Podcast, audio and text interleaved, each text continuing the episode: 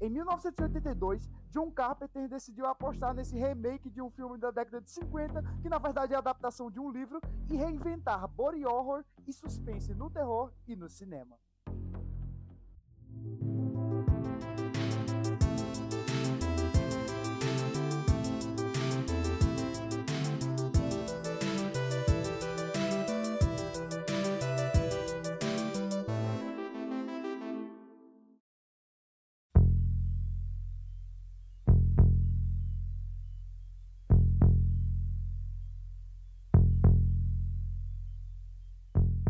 Aí em mais uma edição do Nerd Void.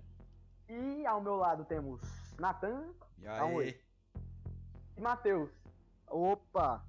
E esse é o nosso projeto, Nerd Void, onde a gente fala dos mais diversos assuntos que permeiam esse meio da cultura pop, do sci-fi e dos demais temas, por que não? E hoje a gente vai falar de. O Enigma de Outro Mundo ou The Thing, a, a grande investida do John Carter que na época foi bem, bem, bem mal recebida, mas com o passar dos tempos se tornou um clássico. E adendo, esse programa tem spoiler pesado, vamos acabar com a trama aqui.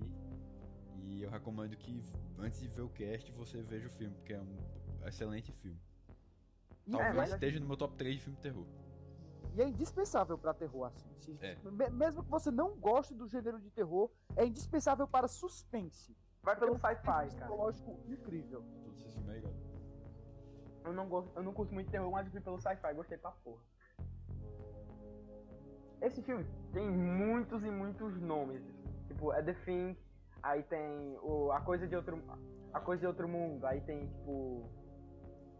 E muitos, muitas traduções diferentes. Tem, tem um buzilhão de traduções. E ele pode ser todos esses nomes, tá ligado? É na verdade a coisa pode ser qualquer coisa. Eu acho a coisa mais legal, tipo The Thing. Porque é. ele não diz. Quando fala Enigma de outro mundo, você, porra, é ali. A coisa, você não sabe o que é a coisa. A coisa, macho. É a terror coisa. total. É tipo, você fica na base.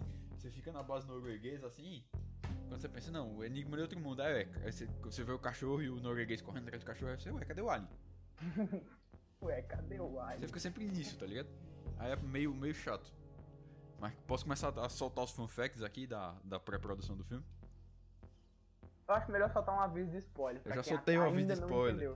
Ó, oh, se, não, não, mas ó, oh, se você ainda não se convenceu desse aviso de spoiler, corre pra ver o Enigma de Outro Mundo, porque eu te garanto oh, que 3, vai... 2, 1... Só sobra o Russell Crowe e outro maluco no final. Talvez um deles seja o Alien, pronto. Porra, tu me mete logo essa. Mas é o Kurt Russell, Nathan. Errou o nome. Russell Crowe é o, o, cara que fez Kurt o. Kurt Russell. Foi mal, é, muita, é muito, muito cara de, de mullet. Eu não consigo processar. anos 80, né, cara? Mas anos 80 total. Vou mandar total. aqui, ó, esse filme, esse filme, ele tava sendo planejado pela Paramount já fazia uns bons anos, tá ligado? Antes do Carpenter assumir o Carpenter ele não assumiu originalmente porque ele era muito inexperiente. Um maluco queria, um dos produtores queria botar ele no filme.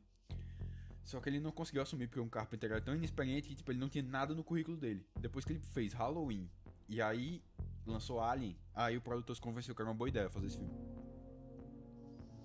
E aí saiu finalmente The Thing, o remake com o John Carpenter que foi odiado na época, porque não entenderam o conceito. A, a, a trajetória do John Carpenter é espetacular, porque ele uhum. sempre tá entre, tá entre os braços do público e, e entre o, o, ser odiado por, por, alguns, tá ligado? De fazer um negócio B. Os negócios meio, meio cinema B. Não, o Carpenter ele é muito cinema B, ele é muito esse trash pulp anos 50, tá ligado? Meio. É, é justamente essa pegada isso, que eu, por que eu percebi casa tanto com ele. Por isso que, que casa tanto com ele, tá ligado? Você tá lendo um conto de Lovecraft. Facilmente um conto é, de Lovecraft. Conto de Lovecraft. Eu não acho nem que é muito do Lovecraft, é mais sobre. É mais do. do. do Pulp mesmo, anos 50. Daquela ficção científica do homem invisível. É, do... O homem invisível ainda é alta literatura. Eu tô falando do, de, de, de sei lá. Mulher macaco, uns bagulho assim, tá ligado? Uhum. Invasores do outro mundo, aí tem a, os alienzinhos contendo. Da, das adaptações cinematográficas mesmo. Não tem uma mulher nesse filme. em momento algum. Não tem. No conto original tem. Eu Tem no acho. remake. Tem no remake. Tem no remake, mas o remake ele é, ele é nota base, faz sentido. E não tem corpo de mulher ali, tá ligado? Não faz sentido. Tipo, talvez ela tenha sido, ela tenha sido sumida. Eu espero que pelo menos isso o remake tenha feito certo. Que tipo, a criatura jogou ela na neve, sei lá, alguma coisa assim. Porque a única pessoa que tem é um, um cara com um machado atravessado no corpo e um maluco todo carbonizado. Não Tem, tem. quadrinhos, né? A história do conto. Tem, tem Eu vi. quadrinho, tem videogame, tem, tem multimídia. Porque Não fez. sabia do videogame do The Thing.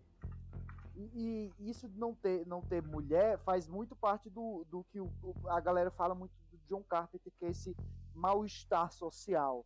Esse, esse tipo. Ele, ele pegar um, um aspecto da, da sociedade americana e ele pegar explorar isso. Pegar tipo, um homem americano médio e colocar ele vivendo no Alasca, tá ligado? Com outros, outros homens americanos médios sem nenhuma mulher, sem nenhuma companhia, tá ligado? Isolado no gelo e, e lá, a deriva. Ele, ele pega esses. Ele pega, tipo, o adolescente americano médio e coloca um psicopata com uma faca perseguindo eles É. dentro de um, de um bairro suburbano. E eu acho que casa perfeitamente com o John Carpenter. Eu acho que talvez ele, ele pudesse ter colocado uma mulher do filme, só que, tipo, foi proposital não ter, não ter mulher do filme. Provavelmente Pensa, foi, porque eles, eles efetivamente retiraram, tá ligado? Uhum. E também esse negócio do Carpenter, ele tem um, ele tem um negócio muito do tipo, não existe um protagonista, o protagonista é o local. Como em Halloween, o Exatamente. subúrbio lá é o, é o meio que tem a Laurie Strode que eles focam mais nela, mas você con- você consegue ver que é o subúrbio, o problema do subúrbio pelas pessoas do subúrbio lá. Inclusive, depois do Halloween, ele, ele teve essa chance, só que depois do Enigma de Outro Mundo foi o contrário. Os caras meio que rebaixaram ele depois do Enigma de Outro Mundo, ele teve que fazer o fazer filmes que ele considerava mais comerciais, tá ligado? Tipo, o, o, Aventureiros do, do Bairro Proibido, eles, eles não são, tipo, o John Carpenter não fez eles porque tava na agenda dele, tá ligado? John Carpenter fez porque ele queria, eh, por necessidade mesmo, tá ligado? E uma coisa que eu acho muito interessante nesse filme são os efeitos especiais. Porra, entrega pra época, velho. E parece muito com Alien. Ma- Mas, não eu tinha acho opção, Gore pra caralho, velho. não Esse- tinha opção. Ou parecia, ou parecia com ou parecia com Alien ou não fazia. Ah, fun fact, o cara que fez o cara que fez esse os efeitos, ele quase morreu no final do filme. Ele tava tão estressado, tão estressado, tão estressado que ele foi parar no hospital no final das gravações. Porra. E ficou fenomenal o trabalho dele, perfeito. Até hoje, até hoje não tem um, um- um- Assim, Um não trabalho- estou dizendo que eu fico feliz com o cara ter quase morrido pra fazer esse negócio.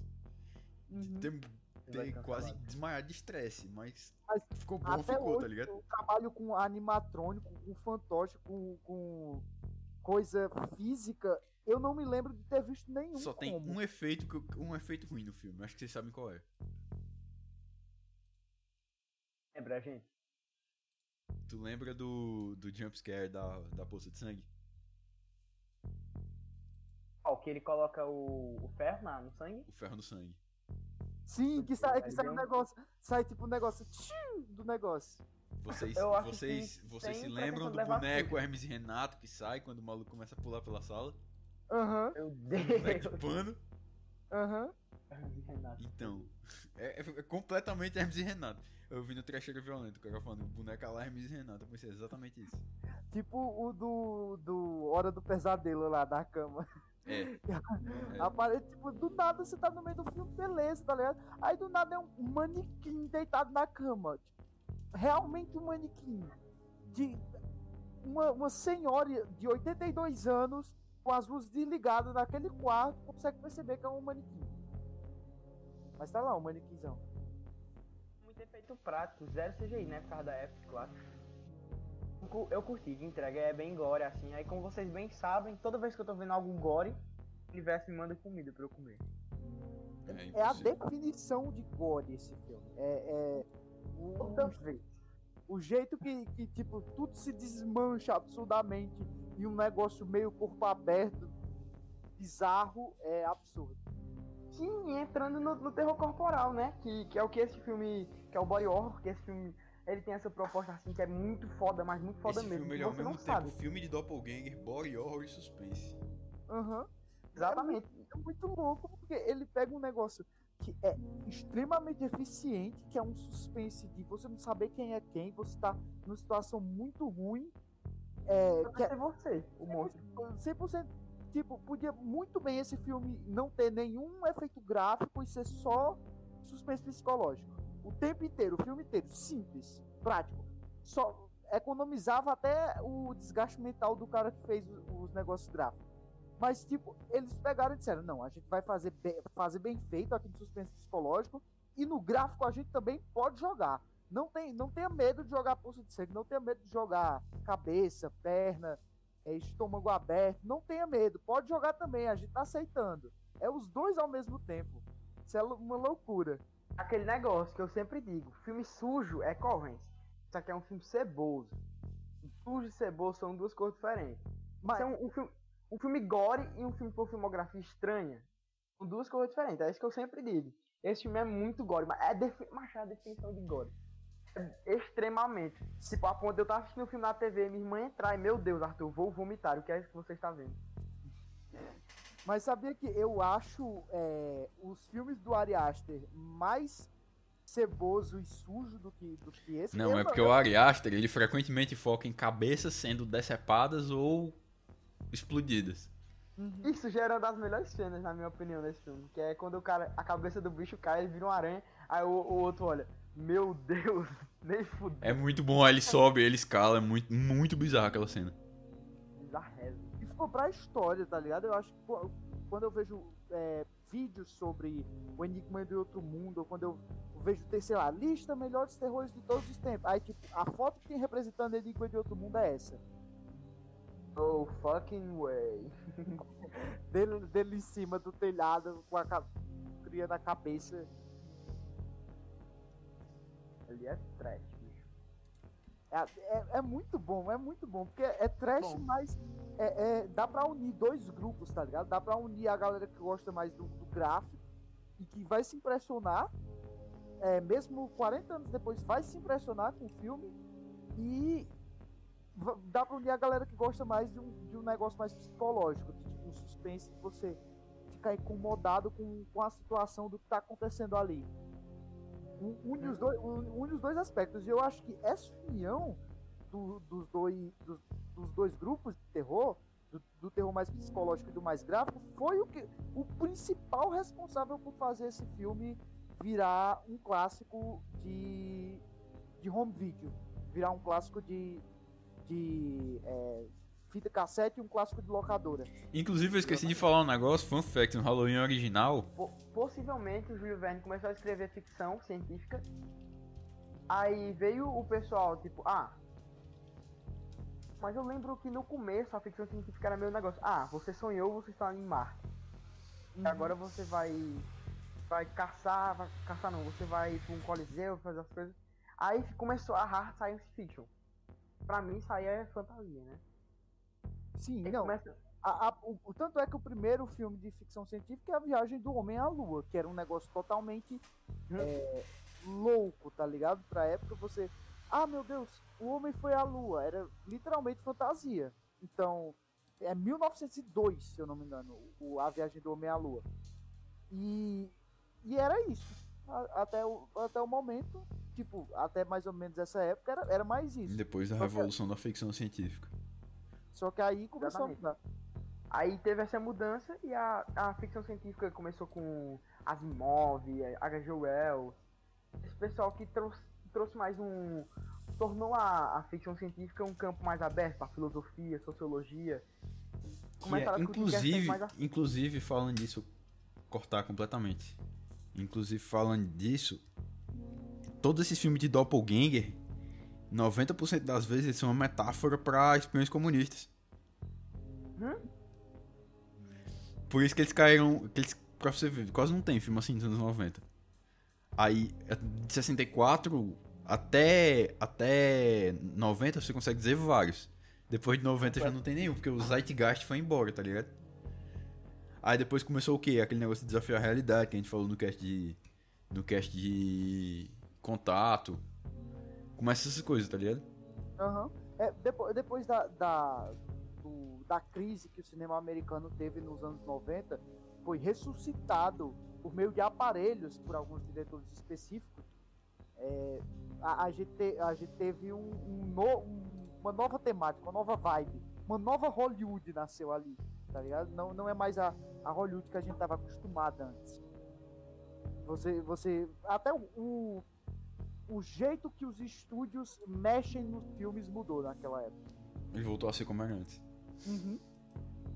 Exatamente. Vou traçar um paralelo nisso com a revolução da música, que tipo, tipo com o pessoal que fazia tanto sucesso, mas tanto sucesso que extrapolava o poder das editoras. Eles começaram a ter uma liberdade maior sobre o próprio produto e dizer até onde um produtor pode mexer, meter o B dele ou não. Mas isso vale aí mais pro, pras coisas tipo. Eu não sei, varia muito. Tem Outcast, tipo, mais tem, maior, né? tem uma galera de fora que faz sucesso. Mas a gente tem que ver até onde chegou, né? Até onde chegou do público dizer, não, isso tá uma merda, faz outra versão. Agora faz patch de filme. É que de filme. Sonic, Sonic 1.1. O Enigma de Outro Mundo, inclusive, que eu acho que talvez seja o filme com mais remakes. Que... Pera, deixa eu pensar. Eu Não, não é não. Não é não. Não, mas tem muito. Tem muito, mas não é. Tão, tão querendo fazer um com Jordan Peele, é? Cara, tá, tava anunciando um que ia ser feito pela Blumhouse. Não, é da Blumhouse, é da Blumhouse. Da Blumhouse, pela Blumhouse. E se for pela Blumhouse, eu confio. A Blumhouse, A Blumhouse faz umas merda, viu? Ah, Porque É, as coisas não, que a Blumhouse mas- faz boa, ela, ela tenta vender, mas a Blumhouse faz umas besteiras. Aham, não, tipo, é aquele da, do, do aplicativo que É, na hora que você vai morrer, tá eu ligado? lembro. Eu lembro O- que apareceu, que eu vi uma galera falando sobre ele, eu pensei, cara, isso é um. Isso é. marketing de filme. E eu tava Ou- certo, era um marketing de filme mesmo. Ou o Verdade ou Desafio, É, o tá Verdade. ligado? Ou, ou então aquele que era do Natal, tá ligado? Que era as meninas do Natal. Que esse daí foi um fracasso Ninguém foi ver. Tanto é que você olha na internet tem ninguém falando desse filme. Que foi lançado no Natal do ano passado. Que conta. o- Eu acho que um dos motivos de ninguém ter visto esse filme é que eu assisti o trailer. Eu assisti o filme inteiro no trailer. Assim, Inteiro. Às vezes, às vezes, a Blumhouse é uma merda, mas dependendo de quem tiver por trás, tá bom. Uhum. Não, quem eu quem tiver que a ela- mais, tá ligado? Porque a Blumhouse tem, umas, tem, umas, tem uma galera legal que trabalha com ela. Mas quando é Blumhouse, só a Blumhouse não vender alguma coisa, geralmente é uma merda. Eu diria que a Blumhouse acerta 70% das vezes. O que pra um estúdio é muito, É um bocado. na minha opinião. Acho que É a verdade. A24, a A24 eu acho que é. tá perto ali, tá ligado? Não, mas é como diria, a Avi... Jefferson se estiver escutando isso, não vai estar, porque ele não vai. Ele não conhece Enigma de Outro Mundo. Mas ele sempre fala, filme de cinéfilo. Agora sim, na, na opinião dele, a filme de cinéfilo é o que ele não conhece. Mas a A24 é a produtora de filme de cinéfilo mesmo. Você olha o, o- o que a A24 fez nos últimos anos, tá ligado? Não, não tem, é só filme de cinéfilo. Literalmente. Não tem um que não seja. Exatamente. Bicho, esse negócio de filme de cinéfilo a gente tem que discutir isso depois, inclusive. Porque eu acho que filme de cinéfilo é Marco, geralmente tá? um filme bom. Só que o povo enche o saco pra você ver ele. Não, não, tipo, eu entendo o, o, o sentido que Jefferson quis colocar no filme de cinéfilo. Só que o, o sentido que ele tem pra ele de verdade é que é filme que ele não conhece. Mas, tipo, eu entendi o sentido que ele queria colocar, que é tipo filme mais. Gente tem É, que fazer um cultuado. Ei, esquece aí, esquece aí, a 24 tem muito filme, não bota a mão no fogo que eles não tem um filme, um filme, filme ruim, mas tipo, eles têm um filme muito bom.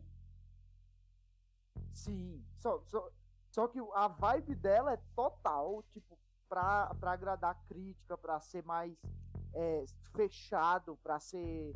é, Projeto só- Flórida só- deles. só o, o que eu vi mais furdúncio Cara, da só vi três coisas da 24. Midsommar, Hereditário e O Farol, os três de terror. Então, o farol, o farol ele é mais comerciável. Eu vi o pessoal vendendo mais ele. E- embora pra mim desses três que tu citou, O Farol ele, é o menos comercial. é o menos comerciável, mas foi o que eles mais fizeram alarde sobre o farol. Foi, foi meio, é, eu acho complicado esse negócio, porque toda vez que isso, é, isso ajuda inclusive a construir essa visão é, estereotipada de cinéfilo e de quem trabalha com isso. Olha, Zé Palestrinha é chato pra caralho. Começa por aí já. o, o, o, o Estereótipo. das empresas, eles chegam, por exemplo, no nível do- dos caras falando de A Bruxa. É exatamente isso que eu quero falar sobre o Farol. Por exemplo, os caras falando de A Bruxa, o que é que eles fazem, tá ligado? Eles vendem um filme. É, é, eu lembro que na época de A Bruxa era um negócio absurdo, tá ligado? Tipo, ah, tal revista falou, filme mais assustador do ano. Aí, relato de cinéfilo, eu quase não dormia, é, tipo, eu não consegui dormir. É, esse filme vai te deixar, vai te deixar louco. É tipo, eles saíam vendendo filme baseado nisso. Só que o Robert Eggers não construiu a bruxa pensando assim, nossa, esse aqui vai ser o melhor filme, vai, vai ser o, o filme mais assustador do ano. Olha esse filme aqui, ó. Tô fazendo esse filme aqui, ó, pra pegar todo mundo desprevenido, pra deixar todo mundo sem dormir. O Robert Eggers não, não tem esse propósito na bruxa. Ele não tá construindo um terror pra, pra tipo, deixar você loucamente assustado e, e sequelado, tá ligado? O Robert Eggers não tá, ele não tá fazendo seu. Ele, ele tá ciente que ele não tá fazendo seu, seu filme pra que ele tenha uma audiência de um bilhão de dólares, tá ligado? O Robert Eggers tem essa consciência. Só que o estúdio, a partir da medida que a crítica começa a elogiar muito, o estúdio sempre vai lá e faz o quê? Vamos vender isso aqui pra todo mundo que der. Divulga aí no, no, no Instagram da Dona Mariquinha aí, a gente tem, tá usando os cookies do site que ela, que ela serve aí, é, não importa. Não, não, não vamos usar nenhum recurso para tipo direcionar. A gente vai só indicar para grande massa e quem pegar pegou. Tipo, não, não tem tipo, ah, esse cara aqui tava assistindo vídeo sobre filme de terror da década de 80. Vamos indicar para esse cara aqui que ele vai gostar. Não, eles tipo não tem essa inteligência de marketing do século 21. Esse cara é metralhador no marketing. Fizeram tipo com, como o pessoal, os jornalistas de game fazem com Dark Souls. Meu Deus, Dark Souls é o jogo mais difícil que existe. Não consegui jogar, não zerei. Não. Mas os caras fazem uma live. Agora, toda vez hereditário, eu acho que dá pra de vender pra qualquer pessoa. Que puta que pariu, quem não tem medo daquele filme, bicho. Tá, dá para vender. Meu Mas- mas- amigo, meu amigo. Cara, eu não sei, eu não. Eu, eu queria falar sobre hereditário, mas eu não quero rever ele. Porque, cara, aquele filme. Cacete. É Aquele filme me zoou.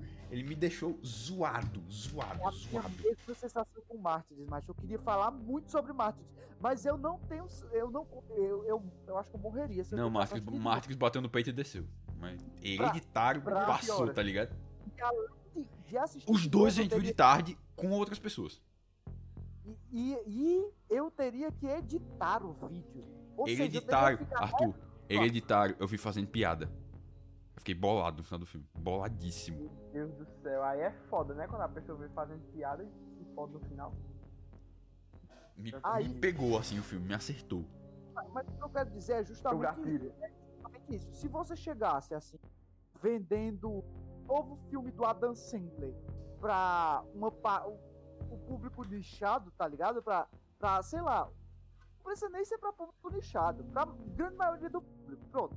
Pra todo mundo. Sai um filme novo do Adam Sandler, ou então saiu uma comédia nova de algum comediante. Nem todo mundo gosta de comediante, tá ligado? É um negócio subjetivo. E aí você vende isso pra todo mundo, todo mundo vai passar onde vai começar a ter um hate absurdo de pessoas em cima, em cima desse nicho que gosta desse comediante. Eu acho que é exata- exatamente isso que acontece com, com relação a, tipo, esse, esse estereótipo de cinéfilo. As pessoas são indicadas a filmes que sempre tá lá. Ah, muito elogiado pela crítica. Aí tem uma frase de um crítico, tipo, fora de contexto que alguma revista colocou, ou o próprio chute colocou pra ser marketing. Aí a pessoa vai lá assistir um filme que não foi feito pra ela. E, tipo, aquele filme não, não, não foi feito pra ela ver, não é o público que aquele filme deseja assistir, não é da, da maneira que, que aquele filme deseja ser assistido, e a pessoa sai odiando e acha que, tipo, ah, todo filme que a crítica elogia, se a crítica elogiou, eu não vou gostar. Se a crítica odiou, é que eu vou gostar. Aí cria esse estereótipo, tá ligado? Isso é foda, macho. Você vai ver a o quê? tem Gente que analisar dois. a obra sem nenhuma ótica. Quando você vai analisar uma, uma obra, você tem que ser imparcial e. Se, não, não, não, Não, acho que é menos sobre isso. Acho que é menos sobre isso e mais sobre saber recomendar o filme certo pra pessoa certa. É, e você tem que se deixar levar pelo que o filme tá propondo, velho. Se, É tipo se- Last of Us. se esse cara tiver, se esse cara que assistiu a bruxa do cinema, com todo mundo dizendo, olha só, esse aqui é o me- melhor terror do ano, um dos melhores filmes, melhores filmes da década, o melhor terror do século XXI. Eu, eu vi desse nível, viu? Falando de a bruxa, na É isso época, tudo? Eu não vi, Bruxa. Melhor terror Não. hereditário. eu, eu não acho que, é, em defesa do- dos críticos, tinha lançado ele hereditário, bruxa 2015. Mas é, eu não acho tudo isso também, mas tipo, não, não é esse o ponto. O ponto é tipo, esse cara que assistiu a bruxa no cinema, toda- com toda essa expectativa na cabeça, se ele estivesse assistindo TV a cabo, sei lá, ou rodando numa plataforma de streaming com a, com a namorada, sei lá, tivesse ficado no filme, tivesse assistido. Ah, cara, não gostei, achei muito arrastado, mas beleza. É isso aí, é um filme que eu assisti aí, perdi a noite, tava aqui com minha namorada, quis assistir algum Netflix, ou então tava aqui em casa, meu, minha família, a gente queria ver um filme de terror, mudou aqui pro Telecine Premium, pro Telecine é. Action. Qual, qual é o Telecine aqui? É o Sei Certo. lá, qual é que passa? Eu só, só vejo o stream mesmo. Patrocina nós. É, e aí eu achei a bruxa. Ah, gostei dessa cena, né? muito lento, não sei o que, mas beleza, tá ligado? Mas o que acontece é justamente que eles colocam expectativa em cima dessas pessoas que, que, que, tipo, não é o estilo delas. E elas não são obrigadas a gostar daquilo. E aí, tipo, que as, os grandes estúdios fazem é pegar a palavra dos críticos e dizer, "Oxa, nossa, foi, foi adorado pela crítica, você tem que adorar com certeza. Olhe pra esse filme, se você não gostar dele, você está errado. Aí Mas várias pessoas, é... aí elas se unem na internet, tipo, ah, eu não gostei. Aí, comentário 10 mil likes, eu não gostei. Aí cria um mob de, de hate a crítica em geral, porque eles acham que, tipo, eles são. é, a crítica quer fazer eles de errados e de bestas, tá ligado? Mas a maioria das vezes não é a crítica, e sim o marketing. Ou o marketing burro dos estúdios. E puxando aí pra. Puxando aí pra Enigma de Outro Mundo, também tem as pessoas que não entenderam o conceito. Como não entenderam o conceito na época. Tanto que se você notar um negócio que, eu, que meio que te tira do filme, é a cena de assimilação. Não sei se vocês repararam. Que tem uma. Que tem uma parte que uma célulazinha vai se conectando no computador e uma assimila a outra. E aí é tipo ele tentando explicar pro Ele roda uma simulação. Ele é um filme demais à frente do seu tempo, sabe? Aí ele meio que bate uma barreira. Tem filme que é digerido melhor com a época, esse é um deles.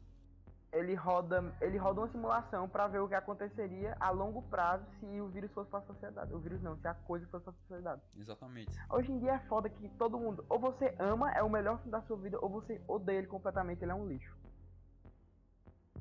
Pera, A- as filme no geral ou têm- esse filme? Não, em geral, tá ligado? Não, sim, também tem o fenômeno do Rotten Tomatoes aí. As redes sociais, as redes sociais, isso. principalmente o Twitter, ah, ruim demais. Não é meio impossível você discutir tudo na internet se não for numa, numa bolha fechada, tá ligado? Com as pessoas que você confia. Uhum. Porque senão fica uma loucura a discussão. E às vezes fica uma E- loucura do mesmo jeito. E é, é inclusive como eu falei aí no canal do Nerd Void do YouTube, viu? É inclusive, é, segue lá, é, escreve lá, que é no vídeo do problema da Netflix, que a Netflix, plataforma, e o serviço de streaming no geral, nessa última década, é, o que que eles fazem? Você fechando o tato da pessoa outras obras e só bombardeando ela de obras medianas todo, to- toda semana, você faz meio que a consciência coletiva, ela baixa ela baixa o nível, tá ligado? De avaliação. E a partir do momento que o nível de avaliação tá baixo, tá raso, ela só assiste o que tá na Netflix, e a Netflix mil séries ao redor do, de, de vários países, e toda semana, aí toda vez que a Netflix acerta em alguma coisa, tipo, um pouquinho, aí já tem threads no Twitter sobre esse filme da Netflix perfeito. Olha só, melhor filme da minha vida. Olha só, olha só. Exatamente. Todo, todo mês, quando a Netflix acerta em alguma coisa, pelo menos todo mês a Netflix acerta em uma coisinha, tá? Porque toda semana tem 500 filmes. Mas todo mês ela acerta em uma coisinha, aí quando ela acerta nessa coisinha todo mês, aí fica no Trending Topics do Twitter e tem um monte de gente. Ah, melhor filme da vida. olha esse filme aqui que perfeito, olha esse filme, ele debate essas questões incríveis. Tá, começa a vomitar exemplos aí. Vai, resgate, o poço, o que mais? Mas o próprio. Como é? Aquele lá. Eu acho que é Pulgares Incríveis. Que é, É, um, esse mesmo. um filme legal, tá ligado? Que discute. É, tipo, Suicídio. discu suicídio, discute assuntos normais, só que, tipo, ele é um filme ok. É tipo, toda semana a Netflix tem uma série que é com a mesma, a mesma estrutura desse filme. Eu gosto Só de que- chamar o que a Netflix faz de Harry Potterização. Aí ele pega o quê? Pega um negócio. Não, tipo. Não fazendo. Eu gosto de Harry Potter e tudo, eu curto bastante. Mas ela tem que deixar tudo um Harry Potter com adolescente. É, Tudo- tem, que- tem que fazer tudo tudo, tem tem que que, ter um fazer Harry tudo pra Potter. vender. Aí, aí é, eles, eles fazem o quê? Eles fazem essa é, Harry Potterização hum, nesse assunto. E aí, tipo, eles até- o diretor até é legal, eles fazem um trabalho legal. Só que, tipo, em comparação a tantas outras coisas, aquilo ali é extremamente. É o lugar do lugar comum. Só que au- automaticamente, assim que aquilo é feito, pode ter certeza que tem 500, pessoas, 500 mil pessoas que acham, não, esse aqui é o melhor filme de todos os tempos. Nunca tinha visto um filme assim. Olha que filme, nossa, inovador. Mudou o mundo esse filme. E todo pode, pode ver que dois em dois meses, pelo menos, tem um filme da Netflix que sai, que é tipo, meio que padrão. Só que aí, tipo, todo mundo olha, meu Deus do céu, esse filme da Netflix é bom. Nossa, é bom, quer dizer que é o melhor do mundo, automaticamente. Se, é, se tá, Netflix fez algo bom, o melhor do mundo. Acho que isso também tem um pouco a ver com, com a, esse boom das séries que teve desde o advento da Netflix pra cá. Porque isso meio que rebaixa o nível da produção, tipo, porque é muito mais difícil você manter a consistência de uma série, a consistência e o orçamento de uma série do que manter no filme. Uhum. Aí meio que como todo mundo tá vendo série, o filme é exceção, ele rebaixa o nível também do filme. Exatamente. Eu- Eu tinha pensado nisso, Natan, isso é perfeito. Cirúrgico, viu você? Tá, tá como? Tra, tramontina, corte rápido e cirúrgica. Faz, bastante, faz bastante sentido aí. Você pode ver esse negócio é recente também, que tipo, não tinha esse negócio de filme sentido. bombar a cada um mês. Há dois Não aguento mais atrás. concordar com esse Natan desse Nerd Void. Deus do céu. Grande podcast. Inclusive o É. nosso, nosso ouvinte tá escutando agora e pensando, ah, são, nossos, são meus melhores amigos. Valeu aí, ouvinte, que tá escutando no quarto escuro. Ao som de ela partiu do Tim Maia. meu Deus. Perdi até o meu raciocínio. Você Ah, ficar eu- final. é tipo isso, que a Netflix ela tem que deixar tudo digerível para os jovens e adolescentes. Entrando mais. Não, sim, mas é- esse é mesmo conceito da Harry dinheiro. E, e- e- e sabe o que eu acho que prejudica? É, na, na- no, o que tu fala. Não sei se foi, a, foi um de vocês falou. Que alguém dizendo, ah, The Boys é muito problemático, tá ligado? É tipo. Sim, do Twitter, fa- disseram que The Boys era problemático. Isso, isso é um, um- Isso é um efeito que a Netflix causa que é horrível, na minha opinião. Que é tipo, eles, eles fazem essas séries, eles fazem Harry Potterização com aspectos progressistas, que não é algo ruim. Só que eles deixam com a mesma estrutura de ah, eu encontro um problema que é um tabu. Beleza. Ah, eu falo com meus amigos sobre esse problema que é um tabu. Ah, a gente vai fazer um abaixo assinado pro diretor da escola mudar esse negócio. Ah, o diretor da escola mudou. Ah, estamos todos juntos. Ah, estamos todos felizes. Olha como a gente é Desse legal. Olha como o mundo progressista é legal. Olha só que legal. Ó, ser felizes, tudo é muito fácil. É só você se unir com seus amigos. Aí sai andando, tá ligado? Saltitando. E aí, tipo, Mano, isso é um negócio que acontece tão frequentemente e tantas vezes que a quantidade de gente que eu vejo, tipo, acreditando nisso, que, tipo, um negócio ser é, representativo para um negócio ser importante para a causa progressista, ele tem que seguir essa estrutura do ah, eu, eu me libertei, olha só, tipo, tem que ter os personagens, tem é, que ter os sensato. arquétipos. tem que ter os personagens Não sensatos. criticando o. essa questão, mas é. Ei, uma peraí, a gente tem que mostrar. hum, A gente tem que matar a cobra e mostrar o pau, um filme aí. Importante. Tem um filme que faz isso? Mas eu não, Pensa pre- eu não, pre- não, não tô falando necessariamente de filme, mas de É bem série. abrangente. É, mas de série, tá ligado? De, sé de série da Netflix, tipo. Como é o que aquele que a menina que faz é a mesma do de. Sex It. Education. Não. É, Sex Education também, mas Sex Education é, É. o melhor, o exemplo melhor, tá É ligado? o mais legal, eu gosto. É o melhorzinho. tá? Lembrando que o Nerd Void apoia completamente a causa progressista, viu?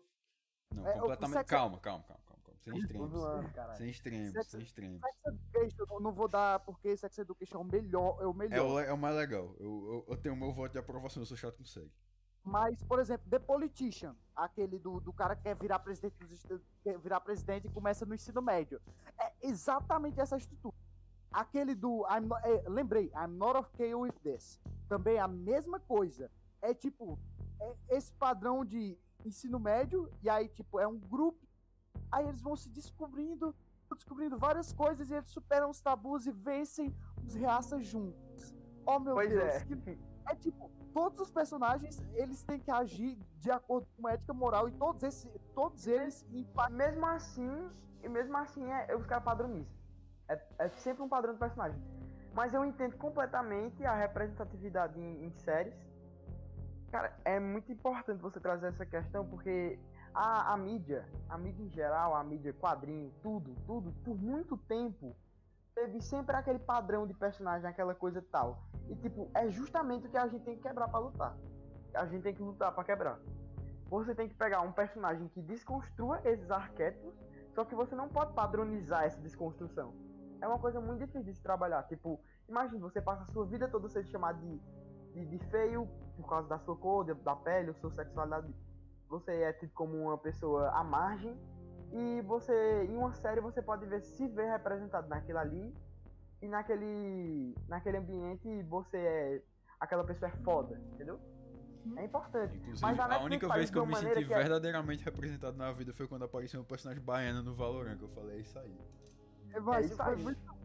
Quando, quando ela, quando ela coisa. Chegou o reggae, macho. É muito eu pensei, bom. é tipo, é Ceará, mas é próximo o suficiente. É próximo Isso aí. suficiente, disclose não. Mas é tipo isso, macho. A Netflix, ela deixa isso, ela pega esse, esse- isso tudo que eu falei e deixa isso de uma maneira muito palatável pra juventude. Não, E tipo, não- você não precisa pensar pra você ver aquilo, entendeu? É um discurso muito inventável, tá ligado? Ó, eu e vou dar, vou dar o exemplo, vou dar o exemplo de Atlanta. Cortar aí vocês, dar o exemplo de Atlanta. É uma série que trata muito desses temas e ela é extremamente ácida no, no, no, no trato, tá ligado? Ela fala de, ela fala de racismo não como uma, não, não tipo, nossa, vamos superar as adversidades juntos e olha como é fácil. É mais sobre tipo, olha que ridículo esse cara aqui falando essa besteira. Pronto, macho. É exatamente isso que eu, que eu ia falar. É tipo. Esse negócio emburrece tanto as pessoas que eles olham pra The Boys e eles não conseguem ver crítica, tá ligado? Eles só conseguem. Não, se esse cara fez isso aqui, ele é mau, ele tem que ser punido de Eles uma não maneira conseguem- lá. eles não conseguem ver o- crítica. Eles não conseguem ver o Homelander com o grafite do Homelander com a capa dos confederados no, no quarto episódio. Eles Mas não é- conseguem. Ah, eles, tipo, eles olham assim, ó, esse cara aqui fez a. fez a. é, tal, tal personagem passar mal, ele foi machista, ele foi ruim. Automaticamente no próximo episódio ele tem que ser punido. Ele tem que ser punido Sabe e é o tem- pior? e é- e é o tem que- pior? The Boys Geralmente isso acontece, o isso. cara é punido. geral- realmente. É, geralmente, só que tipo, não é punido do jeito que a Netflix quer, fez eles acreditarem que tem que ser, tá ligado? Que é tipo, ó, vamos fazer dessa f- aqui, vamos resolver isso sem violência, vamos todos juntos. Você se une comigo e eu, eu, é exatamente eu- isso.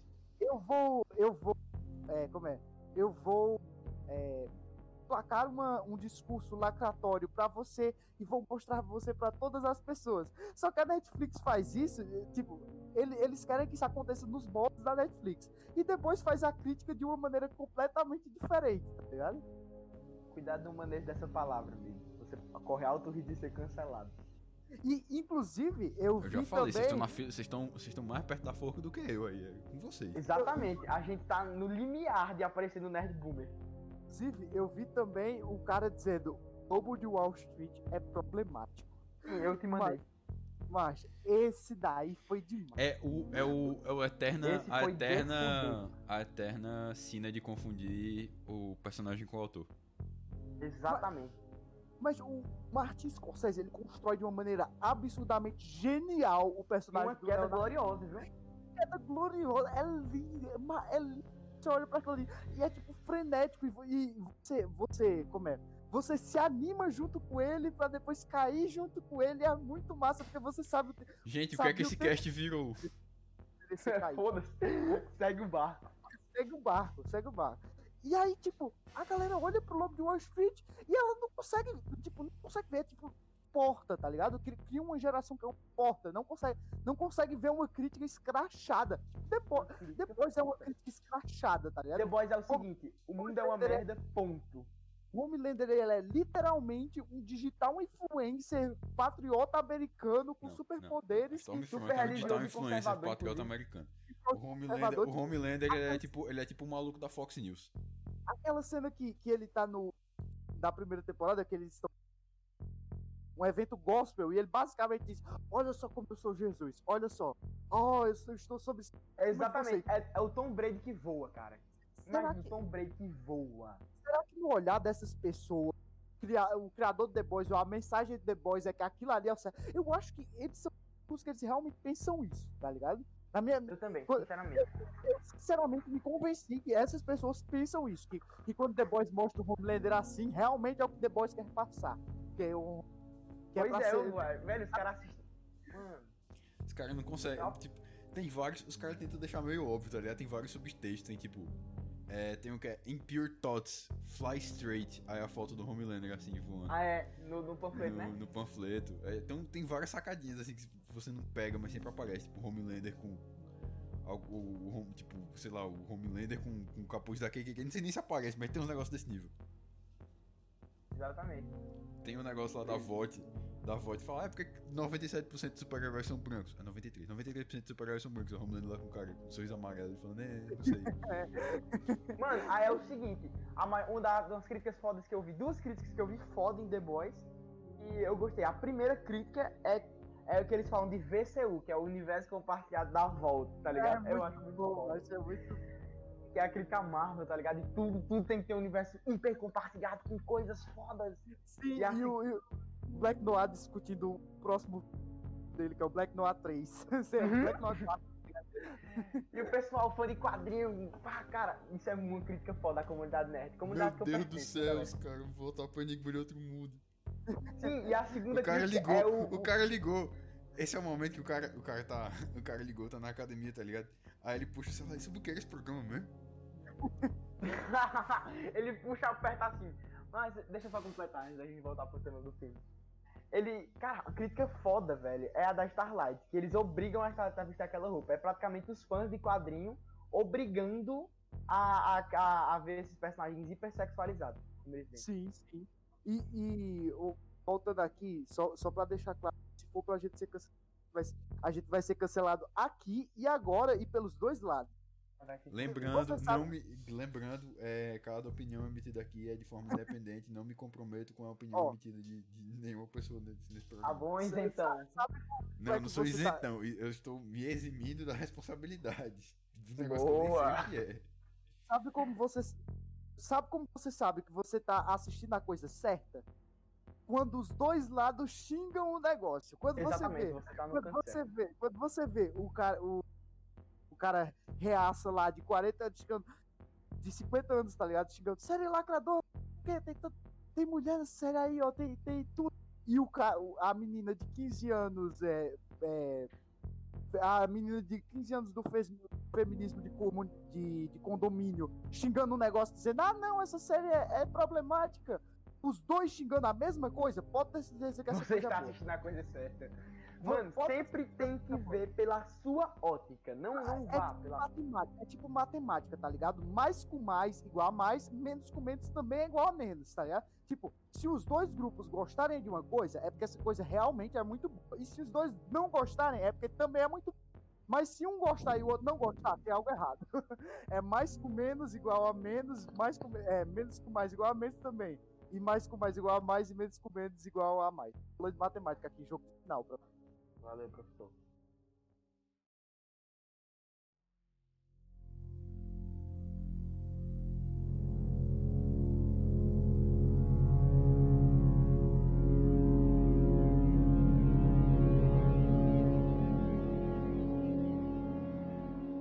Primeiro, que, primeiro de tudo, que essa questão do mal social e da, do mal-estar e tipo, das, das críticas mesmo. A sociedade americana está muito presente no Carpenter e ele faz isso de um muito inteligente.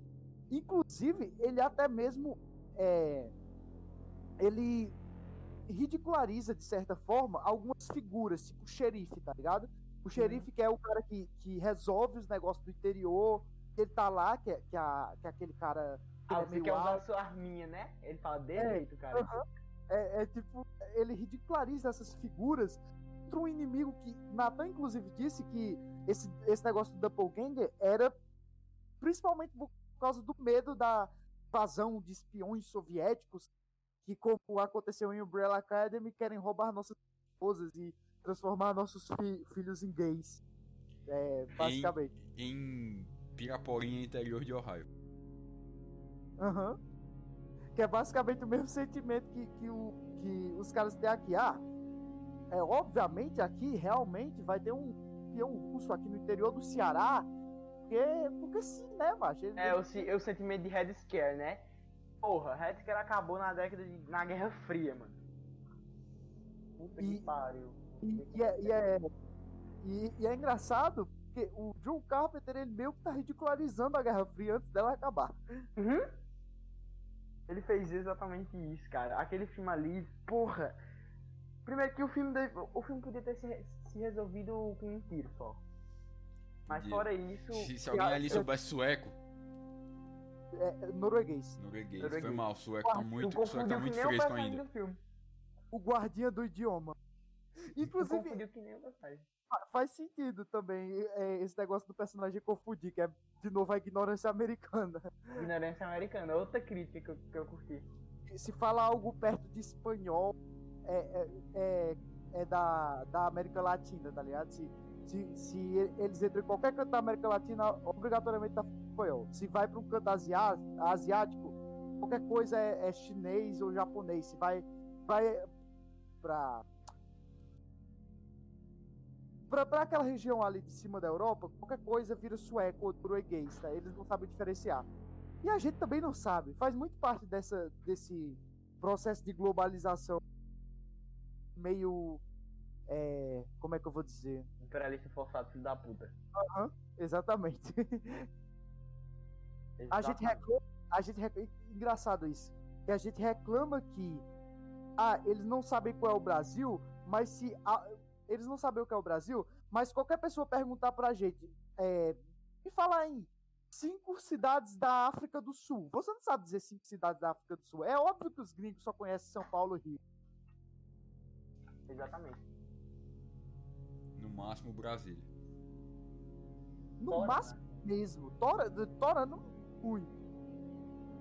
Aí o pessoal fala, ah, americano burro. Aí eu, nossa, mas a gente não conhece nosso próprio território. Tem muita gente que não, que não tem esse conhecimento É geográfico. porque nosso território é gigante. Não, mas não é desculpa, cinco- porra. É o seu país. países dentro de um só. Eu- tudo bem que é continental. Mas também isso é fiscalizar, né, porra? Chegou o fiscal da geografia. Fiscal da geografia. Ninguém me tem diga, a porra me do... diga. Três cidades do Piauí, me diga. Me diga, me diga, me diga agora, me diga imediatamente. Me diga qual é a cidade que fica na divisa entre Roraima e.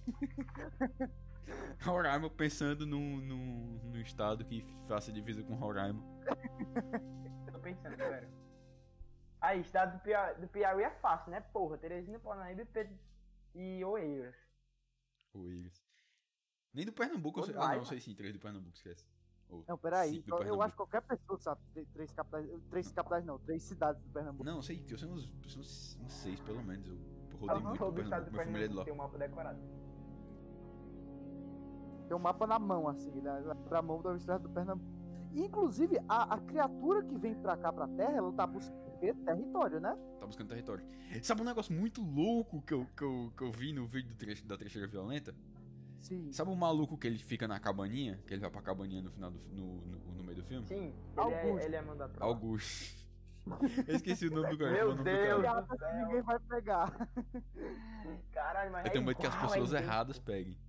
Não, mas nada demais não. Morre parece mesmo. Abraço, abraço pro cara. Cara é foda. Augusto, nosso professor aí, que com certeza está escutando esse podcast. Igual igual ao, ao personagem do, do cara.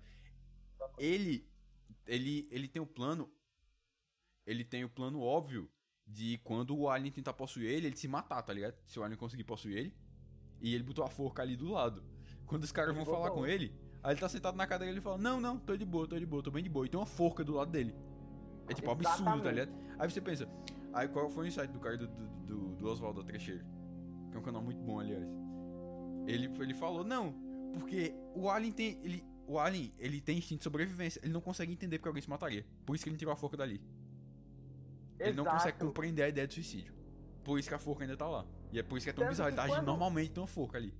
Todas as células dele, todas, todas as células da, da, da coisa, todas as dele têm um instinto de sobrevivência próprio. Tanto É, que exatamente. isso Esse faz filme é muito bom, do bicho. De verdade, esse filme é muito massa.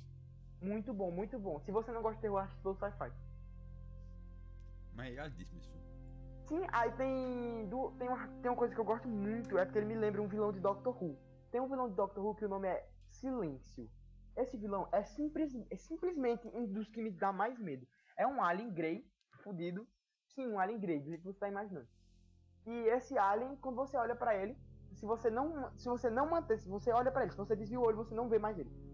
A, a memória de você vendo ele é apagada. Ou seja, para você ver ele, você tem que você tem que estar olhando pra ele fixamente. Aí o que é que aconteceu? Tem- Na história de Doctor Who, simplesmente esses aliens estão no posto, esses aliens estão no posto da, da Apollo 11. E ninguém viu. Acho muito, muito absurdo. E eles não são pegos por câmera. Não, não são pegos por câmera. Aí, pra você, o mecanismo que eles usam, que eles usam é, é um relógio que te lembra da última vez que você, você, se eu não me engano, é tipo, você avistou eles, eu não, eu não sei direito, mas é algo mais, mais complexo que isso. É um relógio que te lembra da, que você consegue ver. Muito interessante esse conceito. E, e outra coisa é que esse Alien inspirou um jogo que eu, que eu tô curtindo, que é o Carrion que, é, que mexe nesse negócio de terror, de terror corporal. Só que dessa vez você controla o monstro. E Já é muito falou interessante desse, jogar com jogo humana. três vezes. Falei, falei. Eu gosto de, de falar de jogos. Falou, falou no do, da vastidão da noite. Falei? Se eu não me engano. Sim, tu A falou. trilha, falei, sonora, a falei. trilha sonora desse filme foi composta pelo saudoso Ennio Morricone. Infelizmente, saudoso Ennio Morricone. Cara. E teve um maluco que botou um sintetizador talhado. Ele compôs o. Do jeito que ele sabe compor, violino, essas coisas. Com orquestra ou instrumento mais, mais acústico. E depois o outro cara botou uns elementos de sintetizador na trilha sonora. Pra ficar esse ar meio oitentista, meio dark. Ficou intensista. E aí tem o, o tema principal do filme que é muito massa. E a trilha sonora desse filme é matadora, de verdade. A fotografia também é muito massa. O azul. O azul do. O azul do. Da iluminação da estação contrastado com o vermelho do fogo. É, fica muito louco, tá ligado? Antes dessa moda de fazer filme azul e laranja. Antes disso virar legal. Que todo filme agora é azul e laranja. Aham, que é os pôster azul e Os, laranja. os pôsteres azul e laranja. Todo filme é azul e laranja. Uhum. Aí esse filme, esse filme ele pega disso, do, do vermelho do fogo com o azul, com o azul da, da neve, do, da iluminação. É um Inclusive, também tem, também tem o, o aspecto do, do dos três jumpscares que tem nesse filme serem extremamente efetivos. Eu tomei susto nos três. Eu tomei só no, eu tomei só no do do do do ferrinho quente. Aquele é o jumpscare mais efetivo do cinema. Porque Qual? ninguém, o do ferrinho, do ferrinho quente que o que o McCready tá Sim, testando. que ele coloca o ferro. Ele Eu tava bota o esperando ferro escutar o aí. barulhinho, o rangedinho. Tum, tum. Mas é simplesmente. psh, sai um negócio gigante. Porque faz Mas como sentido a eles célula. fizeram aquilo, tá ligado? Deve ser alguma reação química específica que eles realizaram pra Não, fazer aquilo ali. que foi? Deve ter sido, deve ter sido substituição de frame. Tipo, eles botaram, botaram o cara enfiando, botaram o o Kurt Russell enfiando o, o, o ferro quente. E botar e depois fizeram um frame com o Alien pulando. E depois juntaram os dois. Mas eu acho cirúrgico se esses caras tiverem feito assim. Porque pra, pra reação do Kirk, tipo, pra o acontecimento que é tão Os caras conseguem editar frame espontâneo, por frame, pô. tá ligado? É tão espontâneo, mas tão espontâneo que você acredita que o Kurt Russell não contaram pra ele o que ia acontecer. tá Sabe um negócio muito louco nesse um filme? Ninguém sabia, se, ninguém sabia se já tinha sido pego nesse filme. Ninguém. Todos os atores estavam atuando como se eles, como se eles não soubessem. Acho que o único que sabia é o, é o velhinho da cabana. Porque também. ele deve ter sido esse negócio da forca, tá ligado? Ele fala, não, acho normal aí. Finge que essa forca não existe. Mas, tipo, ninguém sabe. Por isso que tá todo mundo muito tenso, porque ninguém faz ideia se a pessoa, se, se foi possuída ou não. É exatamente isso, que você fica na pele da personagem, isso que eu acho foda. Que você entra, entra no, no contexto da história, pô. Eu, eu, eu nem tentei achar quem era, porque eu sabia que, que eu não ia conseguir, porque é uma atuação tão genuína, mas tão genuína dos atores que eles não sabem o que porra está acontecendo. Esse, é esse quem? filme, ele constantemente ele joga a suspeita de um pro outro também. Tem tipo, as pessoas Uhum. que você acha, você jura que é, são as que não são. Aí, por exemplo, os, as pessoas que surtam, ou por exemplo, o Windows, que tem o Windows que O Whindersson Nunes. é engraçado, tem um cara que chama Mac e que chama Windows. É o É Windows. verdade. Tem um cara que chama Mac, eu não vi. Falei o Macready. Ah! Porra. O Windows, ele ele meio que ele perde o cartão, o- a chave de acesso pro, passar pro banco de sangue. Aí ele pensa, lascou, vou me incriminar. Aí ele vai buscar uma arma. E não é ele, o, o Alien. Uhum. Ele sempre fica um É pulando aquela a hora que o cara reage. E ele. Mas na lata, o cantor dá um tirão na, na cara dele que vara. Mas ali é gore, viu aquela cena? É Então, tão rápida. e até o Kurt Russell, que é o protagonista, muita parte do filme a gente tá desconfiando que ele É, é, o é. bicho. Eu, eu desconfiei totalmente quando ele volta. Uhum. E ele volta todo esquisito, tá ligado? Também Então, tem um maluco do você não- canil que tem a, a sombra. A sombra. que Eu jurava que era dele quando eu vi o filme. Você não sabe se a essa altura o normal é o cara agir estranho ou agir normal. É, aí, tipo, ele volta agindo estranho, aí é demais, aí você fica louco. Bicho, esse filme ele Exatamente. influenciou muita coisa. E dá pra você sentir ele, inclusive, em Stranger Things. Uhum. Dá, dá pra sentir na- naquele É um negócio monstro da última louco. temporada. Bola de Que carne é lá. super gore, tá ligado? Que é um negócio, Uhum. né, uma poça de sangue gigantesca que se mancha, tá ligado? Se, se o Enigma de Outro Mundo fosse CGI, seria assim. Com certeza. Nossa, é lindo. Por favor, não. Cara, Não, mas hoje, mesmo hoje tempo. tá em uma série de televisão, tá ligado? Mas com certeza não ia ser lindo se tentasse fazer alguma coisa assim da década de 80. Uhum. Não, naquela época o negócio mais, mais moderno que tinha era Tron, eu acho. Ou Tropas Estelares, sei lá. Qual é aquele filme lá do molequinho que ele, que ele é bom no arcade e os aliens chamam ele pra, pra matar alien em outro planeta. Pronto, é aquele ali, é o CG. Aí tipo, não tem foto textura, o CGI. É só um polígono. É- Meu Deus do céu. Tem que botar anti laser. Tinha laser. Eu que jogo o jogo só no Ultra, eu fico perturbado com essa porra. É tipo um vetor, tá ligado? É feito em vetor as coisas. o monstro vindo de, de um lugar inesperado, que é um negócio muito bem adaptado para Stranger Things. Porque a qualquer momento o Demogorgon pode aparecer e ele geralmente aparece atrás de você. Ele geralmente aparece de onde você não tá vendo. E por abraçar tantos anos 80, inclusive Stranger Things se passa depois do lançamento de Enigma de Outro Inclusive tem chance até de ter, ter sido citado, tipo, no cinema mesmo. Mas, mas faz muito tempo que eu acho que a primeira temporada não Deve saber ter sido assim, umas referências bonitinhas. Eu que tenho nem pra mim que Bacurau, que tem uma escola que chama João Carpinteiro. Uhum. Ah, e, inclusive, quando naquela cena que o monstro abre a boca daquela forma lá, ele abre a boca como quem? O Demogorgon. do Demogorgon. Exatamente. que- Eu acho que foi cortado algumas cenas porque eles citam que o monstro pega você, tipo, um monstro pega você no escuro, logo por trás, que é o mais propício. E eu acho que não foi mostrado alguma cena que, que o cara. tan- Tanto pra. pra mostrar esse do, do, do segredo, mas eu acho que seria muito foda, macho. Uma cena que o cara disse que, que ele tava no canto escuro com o monstro. Que ali eu tenho certeza que ele tava infectado. E tipo, também pode ser todo mundo tá infectado e o Ah, monstro tá inclusive tem esse negócio do jogo de não- luz. Do jogo de luz, né? Na cena, na mesma cena do jumpscare do, do vidrinho. Que as pessoas que não estão infectadas estão com a cara iluminada e as que estão estão com a cara escura. Uhum. Cara, isso é um negócio bem gênio, tá ligado? É, é tipo X que o Scorsese coloca nos personagens que vão morrer. Em os, é, é, eu não vou dizer qual filme é que talvez a tenha visto aí. Eu É genial. aqui. Eu ia falar. cena, né? Parabéns, arrombado. Agora toda vez que eu estiver assistindo o filme do Scorsese, eu vou procurar um X na cena. É só não saber, só não saber qual é o filme do Scorsese. É, se, se você não souber, você, você não vai achar. Ou, ou talvez até ia ser engraçado se você achasse no filme errado, tá ligado? Aí tu ia ficar pensando nesse filme que o cara ia morrer. Meu Deus do céu, por que tu fez isso?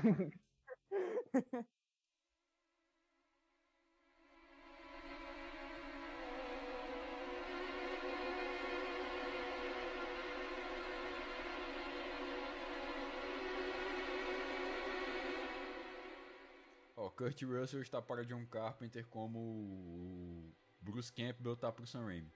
Ele tá em todos os filmes do cara. Sim. E, e também com. É, o Robert De Niro tá pro, pro Scorsese. Scorsese ama o Robert De Niro, os dois subiram juntos, tá ligado?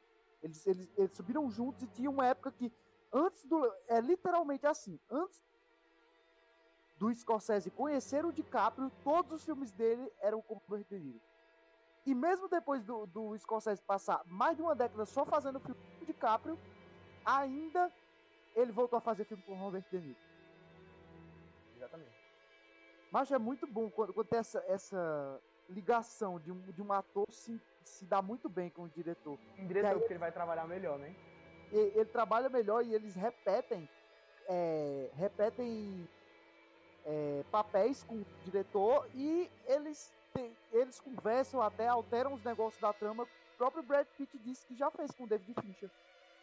E geralmente, cara, tem que ter cuidado, porque tem diretores que até que entram nessa nesse questão e começam a repetir os papéis. Você olha, nossa, esse cara é o mesmo esse cara é a mesma pessoa nesse filme. Aham. Inclusive aí, ó, é, é, deixando um adendo aqui, Leonardo DiCaprio é um ótimo ator, mas todos nós sabemos que em, é, em é, Gangues em Nova York e Os Infiltrados, ele tá interpretando o mesmo personagem. Ele interpreta exatamente o mesmo personagem dos dois filmes, mesmo que tenha mais de um século de diferença entre os dois.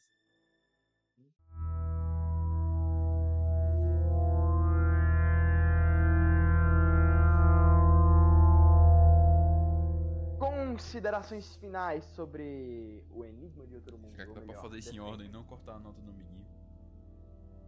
É, melhor, a gente fazer em ordem. A última tá, vez foi- foi, putaria, viu? Primeiro Arthur falou e falou a nota dele. Aí ele perguntou pra mim, aí eu falei, ele não deixou falar a minha nota. Aí Nathan falou, ele também não deixou eu falar a Vai, nota fala em da ordem. Arthur, Matheus, eu. Quem cortar toma o pescotapo. Virtual, né? Claro que não. Certo.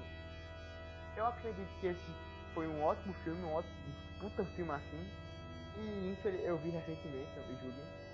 Eu, eu tava ponderando em ver esse filme faz tempo assim, e eu vi ele e eu considero puta filme foda. Eu dou um, um 9. O Enigma de Outro Mundo, pra mim, é genial. Eu amo. A coisa que eu mais amo no filme é o, como ele faz um negócio que é suspense psicológico e extremamente gráfico. Ele junta essas duas coisas e ele faz as duas coisas bem. E fazer uma coisa bem já é bom o suficiente, mas ele faz as duas. Ele faz as duas e ele inova no que é gráfico e faz talvez a coisa mais é, é, efeito, melhores efeitos práticos de terror até hoje, tá ligado? Tipo, eu não, não lembro de ver algo. É, é um marco genial. 30, e 38 anos depois, continua sendo incrível. E então eu vou dar um 8,5, mas. Mas, tipo.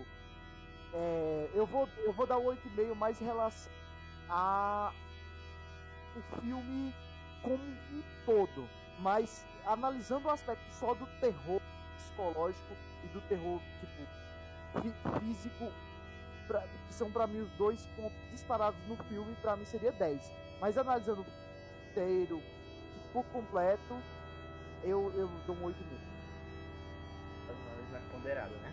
Olha, eu vou falar, eu vou falar minha verdade aqui. Eu adoro esse filme. Tô curioso. Eu adoro esse filme. É a un- o único defeito que eu consigo ver nesse filme é o bonecão de pano. E eu perdoo, eu dou 10 de 10. Caraca, Ah, Nathan deu 10 de Porra! 10. Esse é, o, é um dos meus top 3 filmes de terror. Ele é exatamente o tipo de filme que eu gosto. Eu acho ele muito bem feito.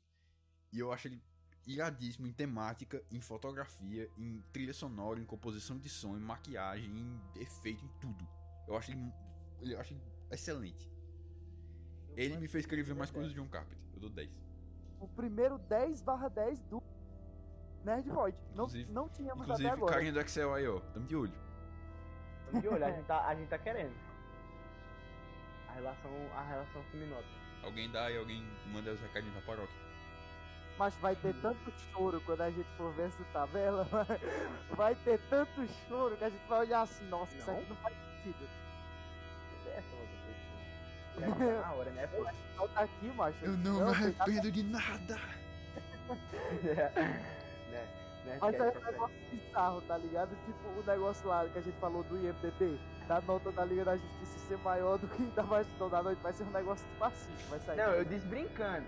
Eu olhei e depois eu. Não, não, não, não. não. Ali, Não, né? é um ponto a mais. Aí eu falei, ah, Ah, Não, mas, mas, tá. mas ser Não, mas se você vê tipo pelo lado bom, Liga da Justiça você gastou pelo menos 11 reais pra ver só um filme. Esse você gastou 10 pra ver vários, inclusive ele. Então será o custo-benefício desse é muito maior. Aham.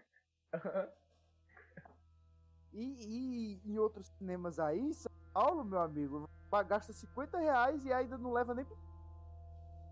Exatamente, nesse Cinemax aí, cara, pra ver. Porra, quem que quer ver? Nossa, o cara que pagou o Liga da Justiça num, num, num assento reclinável, pelo menos ele dormiu bem. Não, esse aí foi o cara que foi ver Batman vs Superman no Assembly. Pelo menos ele Foi dormiu eu bem. vendo, foi eu vendo Homem de Aço. Mas, Jesus, Batman parece que a gente odeia a DC, né? Consertar isso depois. Falar algum filme Homem de Aço é foda, vai Homem de- Aço é muito. Homem de Aço é bom. Batman vs Superman. eu Dormi, já dormi em Krypton lá. Krypton tava lá. Kal-El, meu único filho.